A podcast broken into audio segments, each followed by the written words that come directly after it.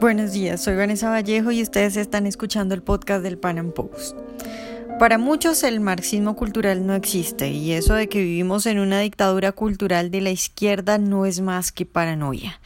En el podcast de hoy vamos a hablar al respecto, haremos una especie de diagnóstico de lo que ocurre en Europa, donde, para citar solo un caso, recientemente una mujer negra inmigrante asesina a su hijastro y la izquierda sale y la defiende y afirma que la culpa es del sistema capitalista. ¿Qué hay detrás de esta supuesta defensa de la izquierda a las minorías? ¿Qué va a pasar con Europa si sigue por este camino de corrección política? Vamos a hablar de esto hoy con Jorge García, máster en Economía de la Escuela Austríaca por la Universidad Rey Juan Carlos de España. Jorge, buenos días y muchas gracias por estar hoy con nosotros. Yo encantado, encantado de estar con vosotros de nuevo. Bueno, Jorge, pues mi idea hoy es que hablemos un poco de algunas cosas que están ocurriendo por estos días en Europa para que al final analicemos lo que está pasando con la dictadura cultural de la izquierda.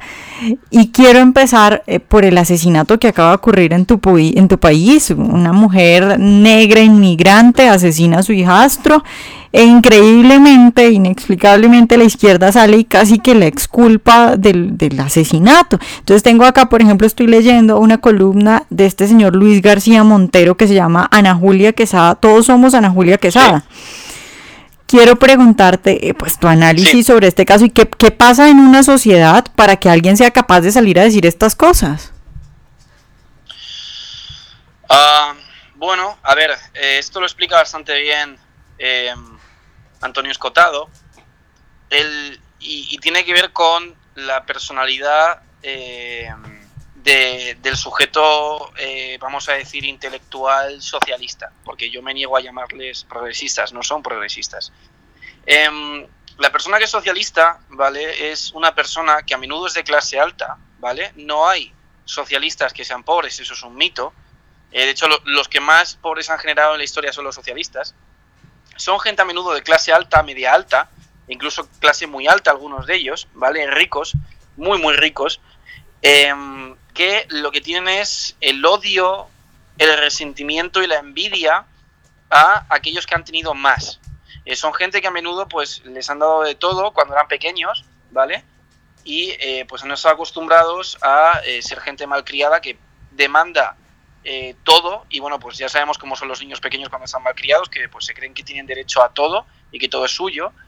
Y de adultos pues simplemente han continuado con, con esta actitud y entonces pues tienen resentimiento y odio a aquellos que tienen más. Por eso siempre están pidiendo eh, redistribuir la riqueza de los ricos y curiosamente todos los que piden eso son gente muy rica. ¿Por qué? Porque quieren redistribuir la riqueza de los otros ricos, pero la de ellos no, por supuesto. Entonces, em, esta, personal, esta personalidad eh, que es una persona bastante, es una personalidad de tipo caprichoso, es una personalidad de, gente que se, eh, reflejan en las acusaciones que hacen, es decir, cuando acusan a alguien de, de algo se, están reflejando a menudo, es, es, un tipo de persona eh, totalmente egoísta, es un tipo de persona totalmente irresponsable, ¿no? Y al final, pues, el socialismo es un, es un cuento es, eh, que les viene súper bien, eh, eh, es, es, una, es, una, ideología onírica que les viene súper bien para justificar sus intenciones de superioridad moral. Porque otra cosa es que otra cosa que hay que decir también es que esta gente, la mayoría de ellos son unos ególatras y son gente tremendamente egocéntrica que quiere sentirse moralmente superior a los demás. Por eso vemos cómo hay socialistas que cada vez que, por ejemplo, en el caso del niño este que se ha muerto, ¿vale? Eh, salieron muchos en Twitter a decir, es que se ha muerto un niño y sale en la tele siempre, pero, no, no, pero nos olvidamos todos los días de la gente, los niños que mueren en la guerra de Siria. A esa gente no le importa los niños que mueren en la guerra de Siria, ni siquiera, sabe, ni siquiera saben quiénes son.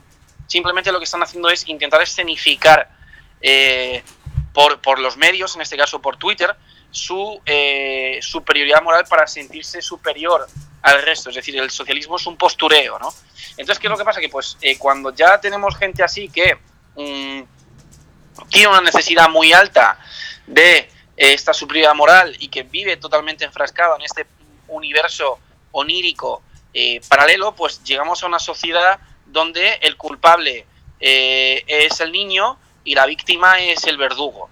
Y entonces llegamos a una, sociedad en la cual se nos dice que es que la, la pobre mujer esta que ha matado al niño pues que ella es una víctima de la sociedad capitalista. Por supuesto, lo que están haciendo es aprovechar de nuevo eh, la muerte de este niño para intentar eh, inyectar su dosis de ideología eh, marxista de nuevo, ¿no? Entonces esto es un poco lo que ocurre, que es el tipo de personalidad victimista, el tipo de personalidad moralmente que, que, pretende ser moralmente superior, pero que en verdad está acomplejada, porque son todos, la mayoría gente acomplejada, ¿no?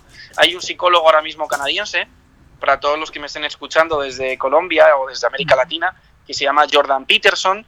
Eh, tiene algunos vídeos subtitulados en español y recomiendo a la gente que lo, que lo escuche encarecidamente porque explica muy bien ese tipo de sujetos. Jorge, yo creo que, a ver, has dicho algo importante y es que en el fondo, al final, lo que tratan es de meter su ideología política y de meter sus ideas socialistas. Para quienes no han leído la columna, eh, yo quiero acá, estoy leyendo y hay un pedazo que dice, la columna de este señor García Montero dice, el sistema económico que nos gobierna saca lo peor de nosotros mismos como sociedad y como personas. O sea, más o menos es el capitalismo el culpable de la muerte de este niño, no la señora. Ahora, eh, quiero preguntarte, ¿tú crees que este es un pensamiento raro eh, y, de una eh, parte minoritaria o tú crees que este tipo de pensamiento tiene una aceptación considerable dentro de la sociedad española? Yo creo que dentro de la sociedad española mucha gente socialista piensa así. Es decir, estamos hablando de que con la caída del muro de Berlín, la nueva estrategia del socialismo ha sido la de intentar eh, como saben que se les ha, que ya la lucha de clases no tiene sentido, lo que están haciendo es intentar hacer una lucha de minorías, en la cual pues han creado un prototipo metamórfico del ser capitalista, ¿no? que es este, pues el hombre blanco, heterosexual, de clase media, media alta, eh, eh, blue collar, perdón, white collar, es decir, que trabaja en en trabajos de oficina o en trabajos que no están realizados con la construcción, ¿no? Y entonces lo que han hecho ha sido enfrentar a las minorías a, esta, a este tipo de personalidad. Y esto, el origen se ha visto en Estados Unidos, que es curioso. Pues han ido a las mujeres, ¿no? Y les han dicho, todo hombre heterosexual es de por sí eh, machista. Han ido a la gente negra en Estados Unidos y les han dicho, todo hombre blanco es de por sí racista. Eh, a todo obrero le están diciendo, todo hombre blanco de clase media alta es anti clases bajas, ¿no? Entonces, lo que estamos viendo es cuando se ha visto este asesinato que es una mujer negra, ¿vale? Que es mujer y es negra. Había muchos, de repente han saltado muchos eh, eh, socialistas. Y es inmigrante además. E inmigrante, sí. De repente han saltado muchos, muchos socialistas a decir que es que la sociedad capitalista estaba indignadísima con que fuera mujer y con que fuera negra. Pero en verdad eso es mentira, es decir, la gente lo que estaba indignada era con que haya muerto un niño. ¿Quiénes son los que están verdaderamente indignados? Y aquí es donde se están reflejando, por eso digo lo de la personalidad eh, psicológica de esta gente. Los que están indignados con el hecho de que haya sido una mujer y que haya sido negra, eh, son ellos. ¿Por qué? No por el hecho de que ellos sean racistas o, xenófobos, sino por, sino por el hecho de que el hecho de que una mujer negra haya cometido este asesinato rompe sus esquemas eh, ideológicos según los cuales es imposible que una mujer negra haga un delito, porque todo es culpa de los hombres blancos, ¿no? Entonces, em, se ha visto en periódicos como, pues, eh, personas eh, socialistas, eh, pues, teóricos socialistas o personalidades que, mm, intelectuales, vamos a decir, han intentado transmitir este mensaje. En última instancia, no sé cuánta gente de la sociedad, evidentemente, se cree esto, pero sí que sé que dentro de los socialistas hay, pues, gran parte de gente que lo creerá, sin duda. Jorge, hablemos ahora. Perdón, perdón. Sí. es, de nuevo, como decía, es de nuevo, como decía, eh, una muestra de la personalidad victimista, de no aceptar la responsabilidad de tener una ideología, y además es una ideología que, eh, si la realidad no, no casa bien con esa ideología, entonces es que la realidad está mal. ¿No? Por eso digo que es totalmente onírica, es decir, según la ideología de esta gente, una mujer no puede cometer delitos y, una persona negra tampoco, una persona racializada tampoco, porque solo son los blancos y los, y los hombres. en cambio, cuando estamos viendo que una mujer negra comete un delito, pues eh, no lo aceptan y entonces dicen, entonces culpan a los culpan al resto de decir que es que odian a esa mujer por ser, es decir, intentan buscar el racismo y la y el, y el machismo de una forma u otra, ¿no? Jorge, hablemos un poco de lo que estaba sucediendo con el Islam en Europa. Hace poco un amigo me contaba que él estaba caminando por Alemania y lo para un policía y le dice que él no puede llevar un crucifijo porque esa zona es una zona de tolerancia y entonces que está ofendiendo a otra gente. Eh, yo no sé si él me haya mentido con esto, si me haya exagerado, tú me dirás cómo está la situación con esto del Islam en Europa y también un poco el análisis que hay detrás de eso, que viene a ser lo mismo que ocurre con esta eh, mujer que asesina al hijastro. Eh, entonces cuando, por ejemplo, hay atentados en nombre del Islam, sale la izquierda y dice, bueno, es que es culpa de nosotros porque no los aceptamos, no pusimos las condiciones para que ellos se integraran bien. ¿Cómo es esa situación con el Islam en Europa? Bueno, es exactamente lo mismo con lo del niño, es intentar meter la personalidad socialista de, los intelectuales victimistas, ¿eh? para intentar decir que es que eh, si, mañana un yihadista se vuela por los aires en un metro y mata a 200 personas, la culpa es eh, de esas 200 personas porque ellos no aceptaron a esa persona negra o porque vivían en una sociedad capitalista que estaba oprimiendo a esa persona negra, ¿no? Es decir, este, ese tipo de personalidad que es una personalidad totalmente caprichosa, eh, son un tipo de gente que se creen con derecho a todo, ¿vale? Y, y, sin embargo no aceptan la responsabilidad de nada. Entonces, eh, pues eh, hacen ese tipo de hacen ese tipo de cosas, ¿no? Ellos son gente que dicen, bueno, pues como he dicho, si mañana alguien mata a otra persona, la culpa es del capitalismo porque es que eh, es esa sociedad capitalista la que les está oprimiendo. Ellos se sienten siempre víctimas porque ellos también se sienten oprimidos y creen que tienen derecho a, todo y ese derecho ellos lo entienden como imponerse violentamente a los demás. Entonces, eh, como he dicho, el mejor ejemplo de, poder entender una persona de este tipo es un niño mimado. Y es además literal porque es que es una... Es, una es una es, una mentalidad totalmente infantiloide, ¿no? Entonces, en Europa, yo no sé si lo del crucifijo es cierto, eh, espero que no, pero tampoco me extrañaría. Eh, estamos confundiendo la, tolerancia con la agresión, es decir, una cosa es que una cosa es que haya eh, tolerancia religiosa, ¿no? Y que pues tú puedas permitir que cualquier persona rece a quien quiera, y otra cosa es que esa persona no tenga el derecho de obligarte a ti o prohibirte a ti eh, rezar a quien tú quieres porque le estás ofendiendo. Es decir, eh, yo puedo entender que hay alguien que sea musulmán que pueda pues eh, tener esa religión y no tengo ningún problema con ello. Pero evidentemente si esta persona me quiere a mí impedir ser cristiana porque le estoy ofendiendo, ahí la persona que está cometiendo el acto de intolerancia es él, ¿no? Entonces, lo que está pasando en Europa es pues bastante, bastante grave. Lo que estamos viendo en Europa es como pues toda esta ideología que, como he dicho, ha surgido en Estados Unidos eh, del feminismo, el tema de la inmigración eh, y demás, en los países del norte de Europa se está, sobre todo en Suecia, se está aplicando de una manera eh, brutal y lo que están consiguiendo es que todo el rastro de cultura occidental está desapareciendo. ¿Por qué? Porque han confundido, están confundiendo la, la tolerancia con eh, el masoquismo. Es decir, una cosa es que tú toleres que haya gente diversa en tu sociedad, lo cual es pues incluso bueno, ¿no? Porque se puede lograr una cooperación entre varias culturas, ¿no? Y como ha pasado, por ejemplo, pues en ciertos sitios, ¿no? Donde ha habido gente inmigrante que no ha dado ningún problema.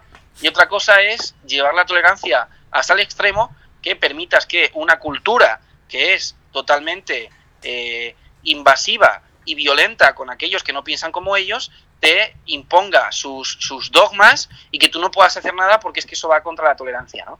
Entonces, eso es lo que está pasando en el norte de Europa, en países como Dinamarca, como Bélgica, como en Francia ha pasado también, en Alemania, Suecia. Y eh, pues lo que va a ocurrir con esta gente es que una de dos, o van a desaparecer como países occidentales y se van a convertir en califatos y van a ser, evidentemente, las personas de esos países las primeras víctimas en sufrir eh, dichos califatos, o dos, que es lo que yo creo que va realmente a pasar, que van a surgir movimientos eh, tanto libertarios como conservadores eh, de rechazo a este tipo de corriente totalmente socialista que está alienada con el Islam. Em, y esto es algo que creo que los socialistas no saben ver o no pueden ver. Una cosa que le pasa a los socialistas es que como están todo el día gritando en la calle, y han conseguido hacerse con em, la autoría de lo políticamente correcto, la gente que no es socialista no se atreve a decir que no lo es en público y entonces no sabes cuánta gente hay que no sea socialista, no sabes cuánta gente derecha hay, pero existen.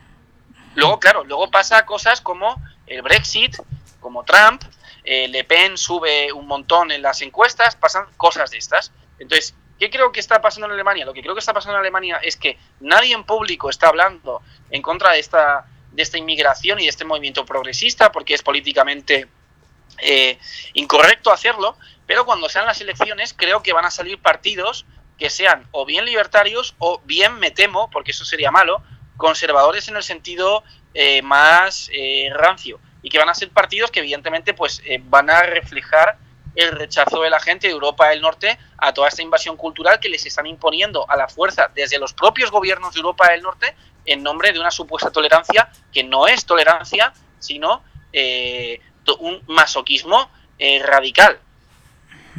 Claro, Jorge, ya para terminar, eh, tú me has te has adelantado mi pregunta final. Veo que tú tienes un panorama optimista y crees que van a lograr frenar esto. Entonces quisiera preguntarte para esa gente que ve esto, porque yo lo que noto mucho es que hay gente que ve esto en un segundo plano. Es decir, dicen, bueno, sí, las feministas son una cosa maluca, molesta, pero no, no, no van a cambiar el mundo. O bueno, sí, hay atentados eh, en nombre del Islam, pero eso tampoco es que vaya a acabar con la humanidad. Entonces lo ven como en un segundo plano. ¿Qué le dices a esa gente que ve esto como, como algo que no es importante? Em, a ver, yo entiendo que en América Latina la gente no vea esto porque en América Latina, o sea, este, este tipo de movimientos, que es el movimiento de la... O sea, la, izquierda ha, tenido dos pasos después de la caída del muro de Berlín. El primer paso es intentar reproducirlo todo exactamente igual y tenéis pues eh, vuestro país vecino a gente comiéndose a los, a los caballos, ¿no? Vi allí un vídeo de unos venezolanos que habían descuartizado un caballo para comérselo. Eso evidentemente no ha funcionado. Y el otro movimiento pues es hacer algo mucho más eh, pensado o orientado en, torno al marxismo cultural y que pues busca eh, alinear a las minorías en contra de la cultura occidental. Por eso vemos cosas en apariencia totalmente contradictorias, como que en la Women's March de eh, Estados Unidos en Washington, en una marcha feminista pro mujeres, llevasen a una islamista como Linda Sarsur a decir que la Sharia es buena para la mujer. Eso que en apariencia es totalmente contradictorio, porque en todos los países islámicos es donde verdaderamente hay un patriarcado y si, y si existe el feminismo en Occidente es porque eh, Occidente no es una cultura patriarcal, eso que en apariencia es totalmente contradictorio, tiene sentido cuando se entiende que en verdad el objetivo de las feministas no es la mujer, sino que es acabar con la cultura occidental. Entonces, ¿dónde se está viendo esto y dónde estas cosas están ocurriendo? Allí donde hay un mayor grado de cultura occidental y de libertad. ¿Por qué? Porque los que están promoviendo esta estrategia de marxismo cultural son aquellas personas intelectuales, que son aquellas personas que viven en países eh, capitalistas, que son, como he dicho, gente de clase alta eh, que actúa desde la envidia y desde el resentimiento hacia aquellos que tienen más y por tanto eh, quieren destruir el mundo occidental porque no soportan, no, no, no, toleran que haya gente que sea más rica. Es decir, la base del marxismo, la base del socialismo es la envidia y la, y, por así decirlo, el odio a aquellos que viven más prósperamente, ¿no? Entonces, ¿dónde se está viendo esto en países occidentales? ¿Por qué? Porque lo que lo están, los que lo están promoviendo son los intelectuales occidentales, ¿vale? Em, entonces, ¿esto dónde se puede dar en América Latina? Pues se puede dar curiosamente en Colombia eh, y se puede dar, se puede dar, por supuesto, en Chile. Yo ahora mismo no sé exactamente si eh, no estoy muy puesto al día de qué está pasando en Colombia o en Chile, pero evidentemente si Colombia y si Colombia y sobre todo Chile prosperan como sociedades ricas eh, en las cuales el nivel de vida suba muchísimo, eh, pues empezarán a surgir rápidamente gente intelectual que se cree más lista que nadie y que por tanto quiere imponer su doctrina a los demás de forma violenta, que desde el resentimiento y el odio a aquellos que tienen más intenten eh, pues eh, llevar a cabo todo este tipo de ideologías. Y para entender esto, además, también viene muy bien eh, la, la, mención que hace Beltrán de Juvenel a los intelectuales, diciendo que, claro, que es que un intelectual es una persona que a lo mejor se dedica a hacer cuadros o a hacer poemas y no entienden cómo alguien que vende, bañado, que vende chanclas o bañadores es más rico que él. ¿Cómo es posible que alguien que vende algo tan, tan, tan nimio y tan simple como unas chanclas que es mucho menos inteligente que yo, porque yo hago cuadros y soy un poeta o soy un escritor, sea más rico que yo. No es justo, hay que redistribuir su, riqueza y dármela toda a mí. Es decir, el intelectual, el, socialista no es pobre. Nunca ha habido un socialista ni un comunista pobre en la historia. Y los pocos que había los mataron en la Unión Soviética. Fueron los primeros a los que además mató Stalin, que ha sido el mayor asesino de, de, comunistas de la historia. Entonces, ¿dónde se puede ver este tipo de ideología? En países que son ricos, en países que son prósperos. Sí, Colombia que es un país próspero junto con Chile, que son de hecho los países más prósperos de América Latina, sigue prosperando igual, pronto ustedes verán este tipo de comportamiento de los intelectuales. Y digo intelectuales, por supuesto, de forma despectiva, es decir, el intelectual es aquel que sabe muy poco, pero que cree saber mucho. Y tiene, por supuesto, un Dunning-Kruger enorme y quiere imponerse a los demás. El sabio es aquel que precisamente entiende que sabe muy poco y por eso tiene dudas de todo, ¿no? Entonces, yo lo que le pido a la gente de América Latina es que sea sabia y que en cuanto que vean ese tipo de comportamientos, eh, se den cuenta de, hacia dónde puede ir eh, todo este movimiento político, que evidentemente tarde o temprano se volverá a estrellar, porque una cosa que no pueden evitar los socialistas es que son totalmente contrarios a la realidad, es, decir, como es una ideología onírica, pues al final serán de bruces siempre con la realidad. Tristemente se pueden llevar por medio a mucha gente inocente. Y, el ejemplo es Venezuela, claramente, ahora mismo. Claro. Bueno, Jorge, pues muchas gracias por estar hoy con nosotros. Yo encantadísimo y un saludo a, a Colombia y a todo el pueblo colombiano. Ojalá hayan disfrutado nuestra entrevista de hoy. Recuerden seguirnos en nuestro canal de YouTube y en nuestras redes sociales y nos vemos en un próximo Panam Podcast.